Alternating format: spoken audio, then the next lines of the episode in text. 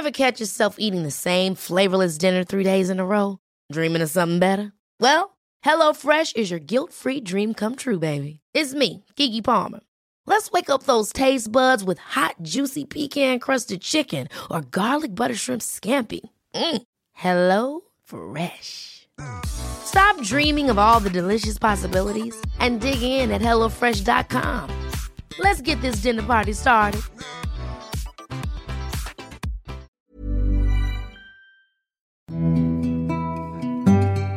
A espaldas de la Catedral Metropolitana de la CDMX se ubica un recinto considerado la cuna del muralismo en México, un movimiento que en inicios no fue recibido del todo bien, pero que, sin saberlo, marcaría la pauta de uno de los momentos más importantes en el arte nacional. Hablamos de San Ildefonso.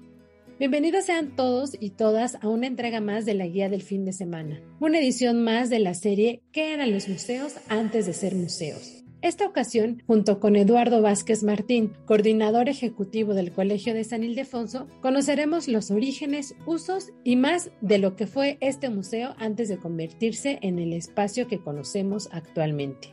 La voz que escuchan es de Ariana Bustos Naval, la señorita etcétera. Gracias por darnos play. Arrancamos. La guía del fin de semana con la señorita etcétera.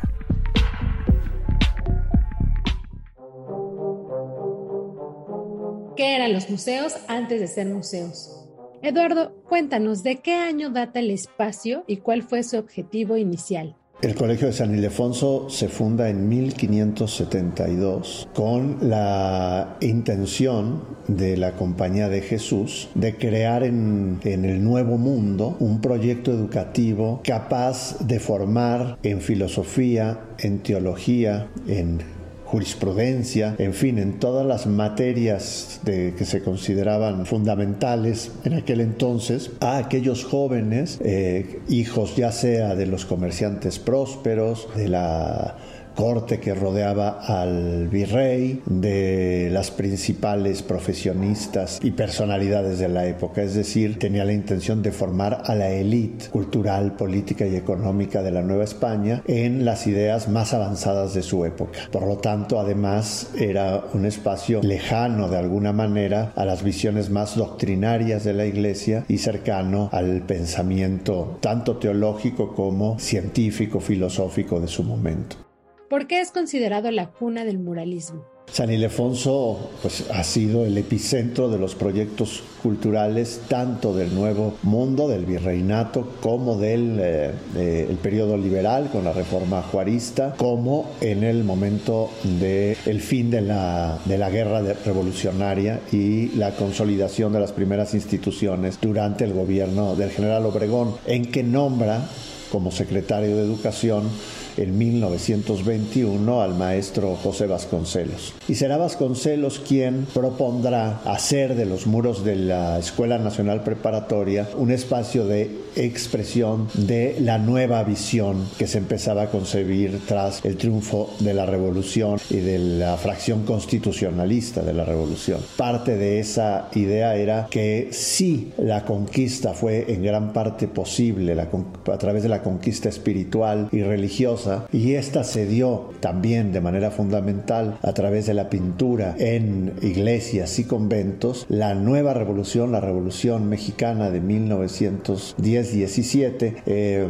formaría a las nuevas generaciones también a través de esta misma herramienta, de la herramienta visual de la pintura, y que serían los pintores los encargados de eh, darle forma a la nueva interpretación de la historia que se hacía desde la revolución, a los nuevos valores revolucionarios y que eh, de esa manera eh, es que San Ildefonso se convierte en la cuna del muralismo. Invita el maestro José Vasconcelos, a artistas como Diego Rivera, Fernando Leal, Jean Charlotte, eh, David Alfaro Siqueiros, Fermín Revueltas, Ramón Alba de la Canal y al propio José Clemente Orozco a hacer este gran ejercicio. De manera que aquí nace el muralismo que después eh, en una gran explosión de creatividad pasará muy pronto a la Secretaría de Educación Pública, a la Universidad de Chapingo, encontrará incluso sede en el eh, Palacio Nacional hasta convertirse en la visión oficial del Estado mexicano de la historia de México, pero también a otros rincones del país donde su influencia será muy importante. Pensemos en el Hospicio Cabañas para la ciudad de Guadalajara y Jalisco, con la presencia de Orozco, Alba de la Canal eh, será muy cercano al general Cárdenas que lo llevará a pintar el interior del, gran, la gran escultura de Morelos en Janitzio e incluso los muralistas traspasarán las fronteras y llegarán a los Estados Unidos, tanto Diego como Orozco, a Buenos Aires, David Alfaro Siqueiros, a Hawái, Jean Charlotte, a Panamá, Fernando Leal, en fin, el movimiento se transformará en un movimiento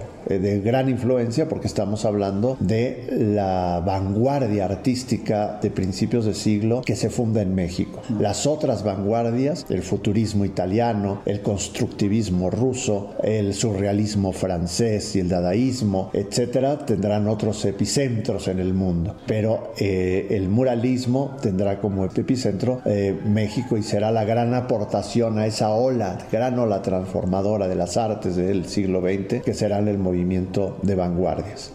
¿Cómo fue recibido entre la comunidad este movimiento artístico? Toda gran transformación revolucionaria tiene sus adversarios, sus críticos y su diversidad, porque en realidad llamamos muralismo a ese gran movimiento, pero no es un movimiento homogéneo. No pensaba lo mismo Clemente Orozco que David Alfaro Siqueiros, Fernando Leal que Diego Rivera, Jean Charlotte que Fermín Revueltas. Eran, cada uno tenían una visión particular y muchas veces crítica y, contrapuesta y eh, el nacimiento del muralismo en San Ildefonso, que era una escuela preparatoria donde aparecían de pronto eh, manifestaciones desconcertantes para muchos del pensamiento de la época, encontró resistencia fundamentalmente en profesores conservadores, pero incluso llegó a haber agresiones a los artistas, que se les aventaban huevos a los murales o había la asociación de, las buenas morales o las buenas costumbres que manifestaba su enojo al presidente o incluso Vasconcelos y el propio presidente Obregón no se reconocían del todo en lo que habían impulsado y quizás se lo imaginaban de otra manera porque eh, una de las cosas que hay que reconocer conocerle a Vasconcelos es que dio una inmensa libertad creativa, de manera que lo que él pensaba debía estar en los muros no necesariamente es lo que los artistas finalmente plasmaron en ellos, de manera que es un fenómeno que aunque haya tenido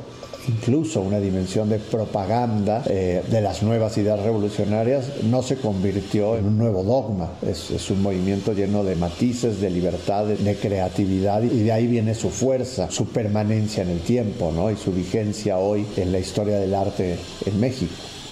El dato, etcétera. Durante tu visita a San Ildefonso encontrarás espacios imperdibles como el Generalito, donde entre muchas cosas puedes ver las sillas de madera con pasajes bíblicos en el respaldo. Estas eran usadas por el coro del templo de San Agustín. Y por otro lado, el anfiteatro. Ahí les aseguro que se sorprenderán al ver el primer mural de Diego Rivera. Este se llama La Creación.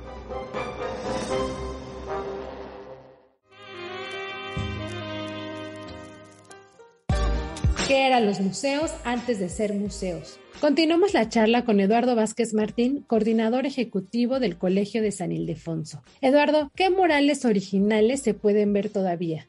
Bueno, se pueden ver prácticamente todos los que se realizaron en ese momento, excepto uno de Alberto Caero, que fue borrado por Orozco. Pero está la creación de Diego Rivera, está la matanza del Templo Mayor de Jean Charlotte, está los danzantes de Chalma, de Fernando Leal, está la alegoría de la Virgen de Guadalupe y eh, el desembarco de los españoles y la implantación de la cruz en tierras nuevas. Si leemos esos, esos primeros, que son los primeros murales, hay una intención eh, pedagógica de explicar eh, el nacimiento de la nación, ¿no? es decir, la llegada de la cruz se transforma en la alegoría de la Virgen de Guadalupe, la matanza del Templo Mayor en el mestizaje que significan los danzantes de Chalma o la fiesta del Señor de Chalma. Y después viene la gran aportación de Orozco, que pone en el centro quizás uno de los murales que más están en nuestro imaginario, que es Cortés y la Malinche, es decir, explica esa triada entre la matanza y los danzantes de Chalma con esta imagen que son un poco, digamos, los Adán y Eva de la nación mexicana. Pero lo que suma después Orozco es la Revolución Mexicana, con una visión muy crítica de la Revolución Mexicana, muy poco heroica y más bien trágica, la gran visión de Orozco. Y por último está Siqueiros, que podemos ver menos la expresión del futuro Siqueiros, más dubitativo, acaba de llegar, de ser agregado militar en, en Europa, trayendo toda la idea del futurismo y de, de, las vanguardias europeas, y hace también una reflexión sobre el mestizaje. Hay un, una especie de, de santo, un San Cristóbal, que alude a Colón quizás, que carga en brazos a un niño mestizo. ¿Cuándo se convirtió en museo? En 1992 deja de ser Escuela Nacional Preparatoria una década antes más o menos y pasa a ser un espacio museístico. Hoy la vocación del colegio es retomar su carácter de colegio, no dejar de ser un museo, pero que siga siendo un espacio de comunicación, de aprendizaje y de educación. Tenemos que ser justos a 100 años del muralismo con una obra que justamente se pintó para no estar en un museo, sino en un espacio público abierto y de educación para todos, que era la, la Escuela Nacional Preparatoria, de manera que que en algo no hemos sido fieles con la vocación de los muralistas al encerrarlos en un museo cuando era de ahí de donde querían sacar al arte eh, hace 100 años. Hoy, por ejemplo, es la sede de la Academia Mexicana de Música Antigua, es la sede de la Cátedra Extraordinaria Octavio Paz y tenemos un amplio seminario y actividades educativas que invitan otra vez a que se escuche aquí la voz de los alumnos, de los jóvenes que asisten a su colegio a recibir este gran bagaje de memoria histórica, de patrimonio histórico y también de nuevo y renovado conocimiento contemporáneo. ¿Qué tipo de exhibiciones promueve actualmente?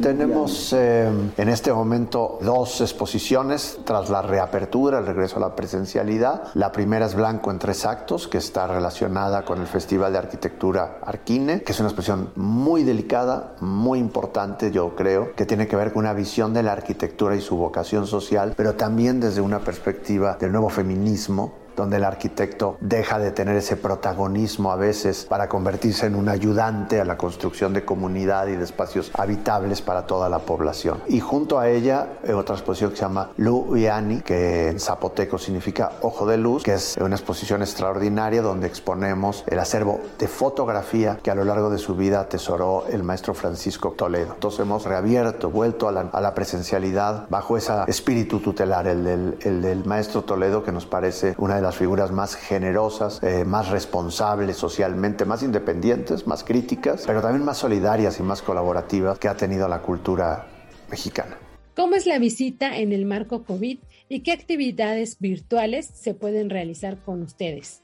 tiene que ver con una cultura que estamos viviendo todos en todos los espacios. El lavado de manos, gel a la llegada, vigilar la temperatura, sana distancia, uso obligatorio del tapabocas, las medidas que parten pues también de la responsabilidad de cada uno de, no asistir a un museo si siente algún síntoma relativo al, al catarro, al COVID, al resfriado, ¿no? El dato, etcétera. El antiguo colegio de San Ildefonso se ubica en Justo Sierra 17, centro histórico de la Ciudad de México. Pueden seguirlo en redes sociales, los encuentran como San Ildefonso MX.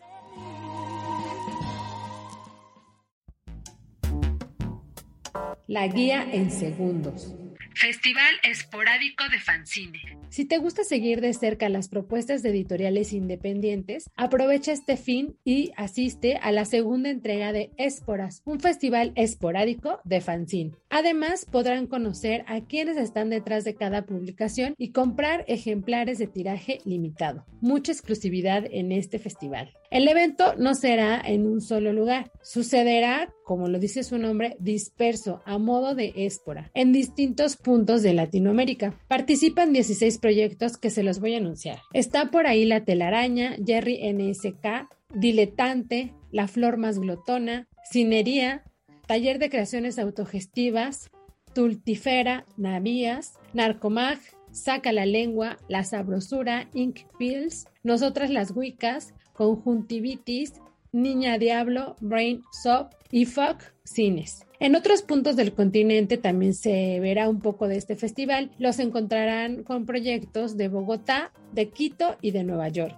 Nadie estará excluido y la prueba se vivirá con la logística, pues los proyectos montarán un puesto denominado Espora, ya sea en un parque, en un café, en el zaguán de su casa, en un local comercial, etc. Ahí venderán fanzines, stickers, prints y más.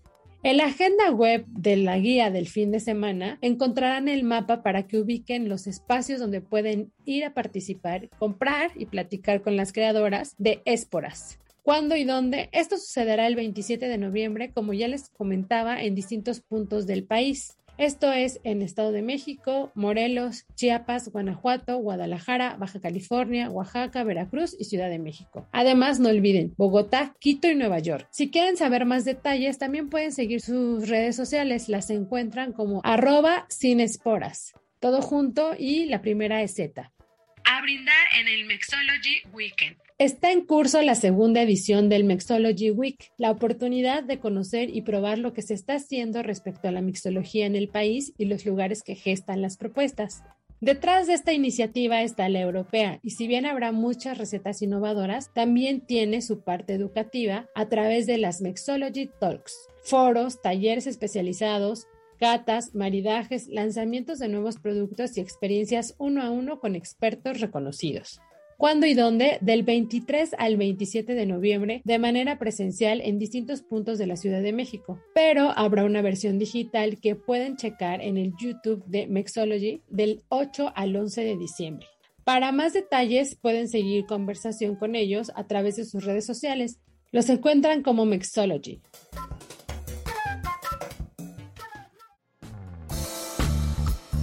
Así llegamos al final de esta edición. Recuerden que estaré esperando sus comentarios en mis redes sociales. Me encuentran como la señorita etcétera en Twitter, Facebook e Instagram. Espero que se animen a visitar San Ildefonso y lo vean con otros ojos o por lo menos con más información. ¿Y qué creen? Les adelanto que el siguiente episodio es un experimento que nos tiene emocionadas en la guía del fin de semana y en producción. Tiene que ver con el Guadalupe Reyes. A ver qué les parece. Gracias a Natalia Castañeda, productora de la guía del fin de semana. Si tienen algún comentario o sugerencia sobre este espacio o los que se generan desde la Organización Editorial Mexicana, pueden escribirnos al correo podcast.com.mx. Hasta la próxima.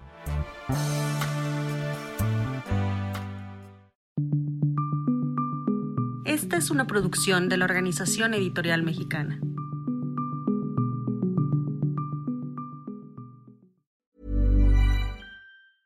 Ever catch yourself eating the same flavorless dinner three days in a row? Dreaming of something better? Well, HelloFresh is your guilt-free dream come true, baby. It's me, Kiki Palmer. Let's wake up those taste buds with hot, juicy pecan-crusted chicken or garlic butter shrimp scampi. Mm. Hello Fresh. Stop dreaming of all the delicious possibilities and dig in at HelloFresh.com. Let's get this dinner party started.